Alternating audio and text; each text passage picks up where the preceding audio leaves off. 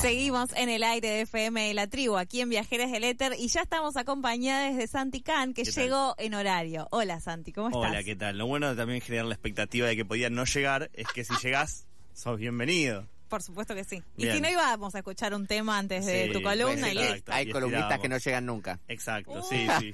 Para quienes estén Tremendo. escuchando al otro lado, Sí, bueno. voló un palo. Por suerte no era para mí. Eh, hay una cosa muy importante que es- justo escuché eh, que decían probablemente hablar de 1985. Y un poquito sí, un poquito no.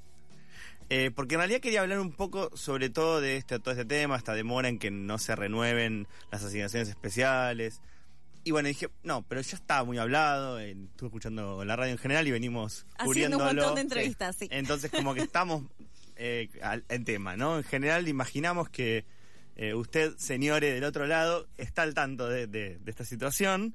Entonces dije, bueno, hay en sí, en realidad 1985, Argentina en 1985 es un fenómeno particular, pero tiene eh, ciertas cosas que además me parecen que son destacables. Hace un poquito más de dos meses, creo que fue más o menos, que se había estrenado 30 noches con mi ex, la película de Adrián Suar, dirigida por Adrián Suar también. que Hablamos, un hablamos de eso un comentamos poquito. aquí. sí. Hablamos que justo en ese momento estaba todo este furor del... No la habías visto para ese momento. No la vi todavía, me vengo Bueno, haciendo un ejercicio está de- de- fallando, de Santi, eh, la verdad. No, eh, vengo eh, tratando de controlar ese impulso, pero tengo, tengo información al respecto.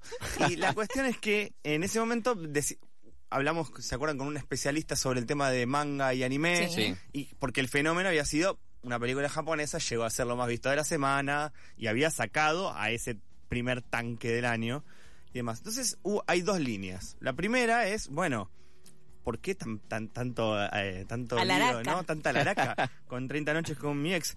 No lo sé todavía por el contenido, pero yo no hablo del contenido. No, para eso hay un montón de gente que habla del contenido. A mí me gustan Acá los fierros. otras Más- cosas. claro. a mí me gustan los La data fierros, dura. Cómo se hacen las cosas, ¿sí? Yo quiero saber cómo se hacen las cosas. Y claro, dije, hay un factor que claramente estaba ahí, que, que no, no, no- a veces no es tan sencillo de verlo cuando uno ve los datos sueltos o aislados en el tiempo, y es que la película 30 noches con mi ex de Adrián Suar superó los 800.000 espectadores. Es hasta el día de hoy, está un poquito por arriba, eh, la película más vista argentina después de la pandemia, digamos, después de la, de- o del... Sí, de la reapertura La de las reapertura, cosas. claro, de las cosas. Todavía no tenemos ninguna película argentina que haya llegado al millón de espectadores. Que es un número grande igual, ¿eh? Si, no esta, es que es si esta película bate el récord, creo que vamos al exilio. Creo que estamos ahí. Pero bueno, un, un factor que me parecía interesante para empezar a pensar en, en- en el fenómeno de Argentina en 1985 era, bueno, el gran cuco de, de 30 noches con mi ex era que, bueno, ¿qué va a pasar cuando esta película salga a competir con otra película argentina como esta? ¿Qué pasa cuando los otros tanques de Hollywood aparezcan? Y no aflojaba del todo, ¿no? Hasta hace poquito venía siendo todas las semanas bastante... ba- teniendo bastantes espectadores, empezó a aflojar y también tuvo que ver con que ya está disponible para verla en streaming. Otra cosa igual eh, ahí para resaltar de, 1980 de Argentina 1985 es que solo estuvo en cines, o sea, Claro. no comerciales. Eso Sí. me parece un montón Bueno. igual para decir con el boom de espectadores, ahí- ¿no? ahí- a eso vamos. De repente, bueno, esta película de Adrián Suar ya empieza a mermar la cantidad de gente que la va a ver un poquito antes de llegar al millón de espectadores, que antes no era una marca imposible, pero que hoy por hoy es una marca grande para una película nacional.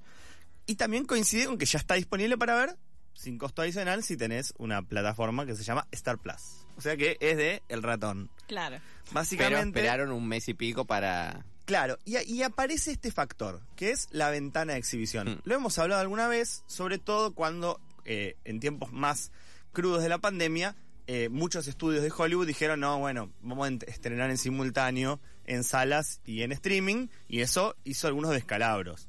Y después, cuando empezó a, a reabrirse el, el sistema de cines en general en el mundo, hubo algunos estudios que dijeron, bueno, listo, ya está, volvemos a la normalidad, ya está. En la tele no ves más nuestro nada, negocio claro. es este, el otro, bueno, que espere en la cola. Entre ellas, el gran ejemplo de este año fue Top Gun. Diciendo, bueno, como el estudio que promueve esa película, que, pro- eh, que financió esa película, no tiene una plataforma fuerte, dijo, no, no, no, en el cine, Cine. en el cine y todo lo que dura en el cine. Y después vemos. Y estuvo casi un año en cartel y recién ahí pasó a la compra digital, que acá no existe, nos- nosotros no Claro, no tenemos. usamos eso. usamos esto de, ¿De qué está pagar como para alquilar no el blockbuster digital eh, y solo esa película y recién va, pa- va a ir al se va a libe- liberar o va a estar en una plataforma a fin de año o sea que se tomaron Se un buen tomaron tiempo, tiempo. y casi dos mil millones de dólares de recaudación o sea que tranqui el, Claro. el- el negocio Está bien, le salió bastante redondo. le salió bastante bien. El- la gran polémica, no desde el contenido, de la que podemos hablar un montón, de Argentina en 1985, pero no va a ser en esta columna, eh, es que el- la ventana de exhibición que propuso Amazon Studios, que es quien financió esta película, eh, es de 21 días, tres semanas. Entonces, ante decir, bueno, la voy a poner en las salas de cine por 21 días nada más, para poder competir por los Oscar, eh, no tanto por pensar en la recaudación, porque si traducimos esta recaudación en, de pesos y dólares, no es que le hace mucho, mucha Diferencia. diferencia en plata. Calculan además que de la, de la entrada de cine el 50% va al circuito de distribución, ¿no? entonces tampoco es que el estudio ve, cuando vemos recaudó 100 millones de dólares, recaudó 50. Claro. Entonces, eh, eh, si son 3 millones de pesos, bueno, eh, X.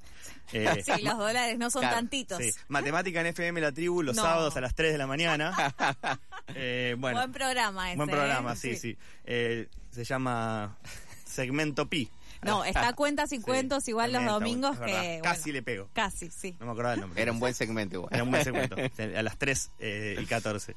Bueno, entonces, ¿qué pasa? De repente el fenómeno eh, llega al streaming y la película de Suar se empieza a pinchar. Uno podría decir, bueno, la gente que ya la fue a ver al cine, fue un montón, ya No la ahora va a ver de no, nuevo. no la va a ver de nuevo y mucha gente que no esperaba que se consiga, esperaba que se consiga. Me llamó la atención que además, viendo ese dato, dije, bueno, a ver qué más se consigue de Suar. Y claro, justamente Disney... eh, de bien- Suar, así como... Suar. el catálogo es el Suar. catálogo de Suar tiene ocho películas de Suar para ver, de las cuales, si hago un repaso rapidito, casi todas estuvieron en torno a los 900.000 espectadores en salas. Es un número, digamos. Sí, la que le fue muy mal metió medio millón de personas. Y tuvo el gran pico, su gran eh, éxito, que fue Un novio para mi mujer. Claro. Mil, eh, Gachi un, mill- Pachi. un millón cuatrocientos Sí. mil espectadores con Valeria Bertuccelli. Es un, un personaje que evidentemente atrae personas a las salas. Digamos, así como es Darín, eh, Peretti, bueno, Suar tiene su, evidentemente su y encanto. Franchella, y ¿no? Franchella, Como hay un exacto. cuarteto Sí, sí. de, Entonces, De gente. taquilleros. Una de las cosas que decíamos era, bueno, si va a estar después en streaming, tiene que estar un tiempo prolongado lejos del streaming para que la gente vaya a verla. Cuando los productores de Argentina 1985 dijeron van a ser solo tres semanas, cuatro de las grandes cadenas dijeron, no, si no me la vas a dejar por lo menos 45 días, yo la película no te la paso. El tono fue más o menos así. Claro. Yo la película no te la Esa paso. fue la charla que tuvieron. sí. Claro, dijeron, yo por menos de 45 días nada. No te agarro nada, No. claro. Y se produjo un fenómeno muy, muy extraño, que es los... No es que no estuvo en cadenas propiamente dichas, porque está el Cine Atlas, que tiene una serie de sucursales, y algunas pequeñas cadenas eh, provinciales, pero sobre todo fue a complejos que habitualmente no pasan cine argentino. Claro. Entonces, el, el fenómeno se ve de otra manera también porque fue a parar a lugares donde habitualmente no le dan bola al cine argentino. Y que incluso si vamos a fijarnos a películas recientes que quizás tengan un componente no tan claro como el de em, el juicio a las juntas, pero sí de algún compromiso social, un tema eh, como puede ser un crimen argentino que adapta una novela de, em, de Reinaldo Siete Case que se filmó en Rosario, que está producida por un estudio de Hollywood, por Warner, y ya está disponible en HBO Max. La vi el fin de semana. ¿La viste? Sí. Bueno, ¿qué te pareció? Uh, Perfecto. Eh, la vieron 70 y- No la vemos. En el cine la vieron 73 mil personas. Estamos lejos de los sí. 800 mil de... Sí, Un mes y pico de exclusividad. Claro. Igualmente ni- no metió ni el 10% de lo que metió en ve- menos de 20 días eh, en 1985. Pero bueno, podríamos... Probablemente igual también tiene mucha menos difusión de... Exacto. Y ahí viene, lo- ahí, ahí viene la cadena de fenómenos que se empiezan a dar. Primero es, antes no poder estar en las grandes cadenas, hay que buscar cines alternativos. Los cines alternativos muchas veces están en los barrios.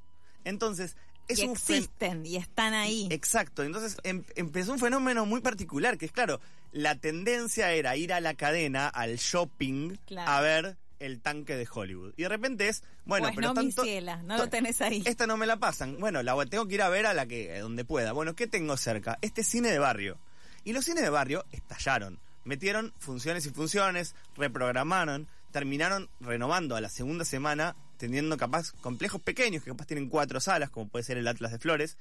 Todas las salas ven- dando la película. Claro. Una especie de eh, fervor eh, muy particular. Y además, hay una cosa que, que nos llama mucho la atención en general a todos, que es, empieza a pasar esto de, la vio tu tía, la vio un compañero de trabajo, la vio eh, Sí, gente toda random. gente muy random, claro, sí. que habitualmente no es que ve las mismas películas, ¿no? Bueno, vos ves tal película, yo miro la de superhéroe, tal mira la comedia romántica, tal mira tal cosa.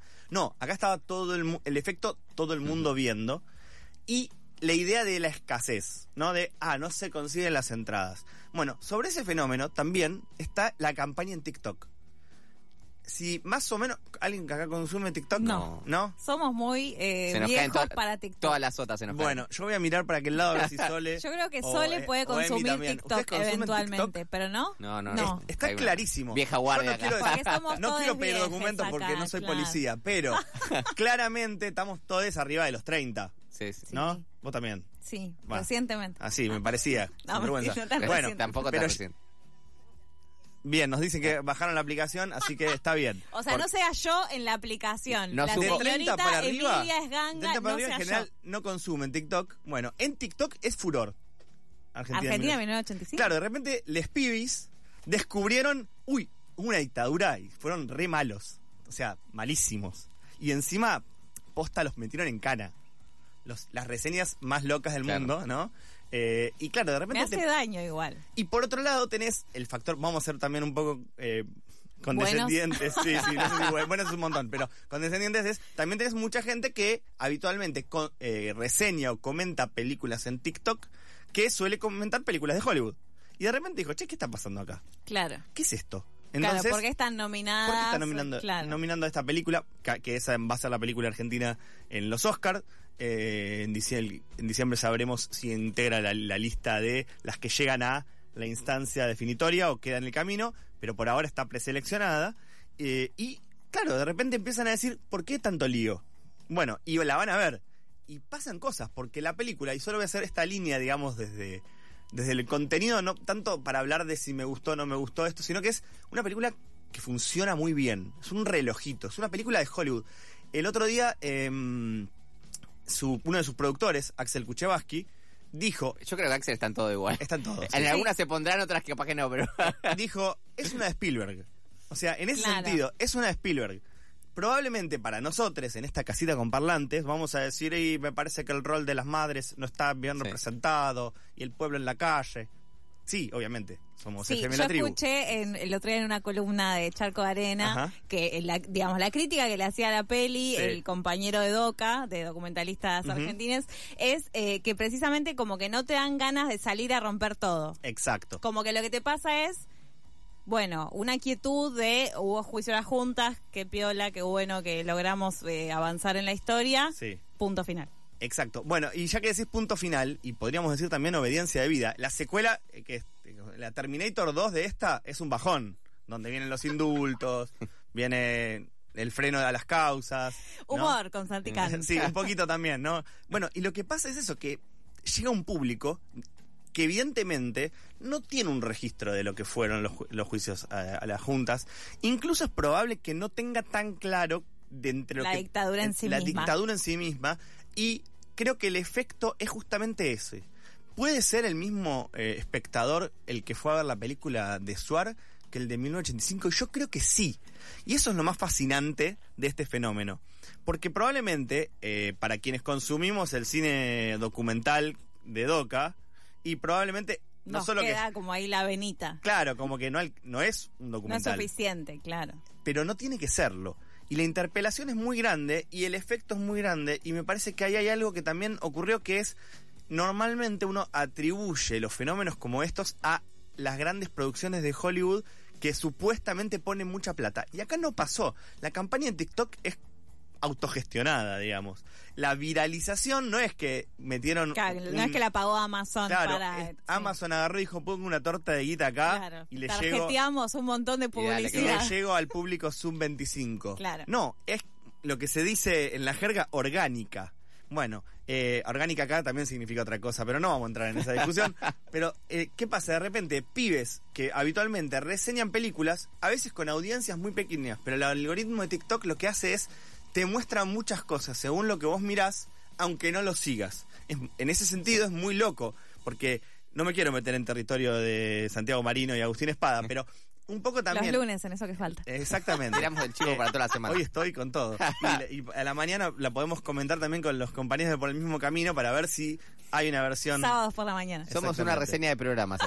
Sí, esto podemos- lo podemos cortar y es artística para la, para la radio. para siempre. Claro, ¿qué pasa? Y de repente empecé a decir, empecé a ver que, que veí que había una serie de reseñas en otros países. Y dije, ¿qué onda? Claro, esto ocurre muy, muy fácilmente con los tanques de Hollywood, que es ca- hay gente que habitualmente sube a sus redes reseñas de películas y cuenta la película que vio ese fin de semana. Y en general es de un tanque de Hollywood. Claro. Y acá hay, hay un tanque de Hollywood. O sea, está eh, Amazon Studios. O sea, evidentemente eso está. Entonces, se estrenó en Perú y fue un furor. Y no fue la, no habla sobre las dictaduras y los Claro. golpes militares en Perú. En Latinoamérica. Exacto. sí. Se estrena en México y ya hay una, una especie de run run de que va a tener toda esa llegada. Evidentemente, eh, tiene ese, ese efecto, también esa producción, ese diseño de producción de gran película de Hollywood. De, de- de- por eso digo, es una de Spielberg en el sentido de que es, te reíste, te conmoves, te parece que está todo, estuvo muy mal. Los nazis son muy malos. Ya sabemos que los nazis son muy malos. Después pueden votar a Trump, pero los nazis son muy malos. Entonces hay un poco eso Claro. un poco ese efecto. Y también que la película no sea una película cumpa, hace que llegue a tantos lugares y que probablemente a partir de ahí podamos eh, debatir otras cositas. A nivel de estructura de, de lo que tiene que ver con nuestro propio circuito de cine, además tenés que el efecto de que no estén las grandes cadenas hizo que pasara, que transitara un montón de gente por una serie de, de espacios de cine que no necesariamente van a seguir yendo. Que eso también es un fenómeno que tiene un poco de patas cortas. No es que, ah, bueno, como fueron a ver Argentina en 1985, a partir de ahora se instalan en el Gaumont y no salen más. Claro. No, no es tan lineal, no pasa por ahí. Y sobre todo que además, si ves eh, en dónde se vio la película, el 80% de las, de las, de las eh, funciones eh, que se dieron son en Capital y de Gran Buenos Aires. Eh, más o menos por fin de semana, eso sí, hay unos picos. Si uno, hay unos datos muy lindos que tiene el Instituto Nacional de Cine y Artes Audiovisuales, que es ver por ciudad y semana a semana. Y vos decís, bueno, del estreno, ya que arrancamos hablando de la película de Suar, del estreno de Suar, que tuvo una gran primera semana, como una especie de, bueno, todo el mundo ese fin de semana fue a verla, que fue en la semana 33 del año, en, eh, que tuvo casi 300.000 personas. A partir de ahí volvió a la normalidad del cine Claro. argentino y me- como mucho tenía 40.000, 50.000 personas que iban a ver cine argentino, capaz de 300.000 que iban al cine en general. Bueno, venimos de dos semanas récord, de dos semanas en las que se superaron los eh, 400.000 espectadores, de los cuales 300 y pico mil fueron de esta película. Entonces también tenés un efecto que lo que hace es, bueno, la cuota de pantalla de la que tanto hemos hablado, evidentemente se está dando por un fenómeno externo. O sea, el mercado hizo un poco un desbarajuste ahí que terminó jugando a favor del cine argentino, lo cual eh, no era fácil de prever. No, y, claro. y por otro lado, además, no es el único caso. Se vienen muchas producciones de, de cine como la que decíamos recién, ¿no? Producidas por Warner, producidas por, eh, por distintos estudios.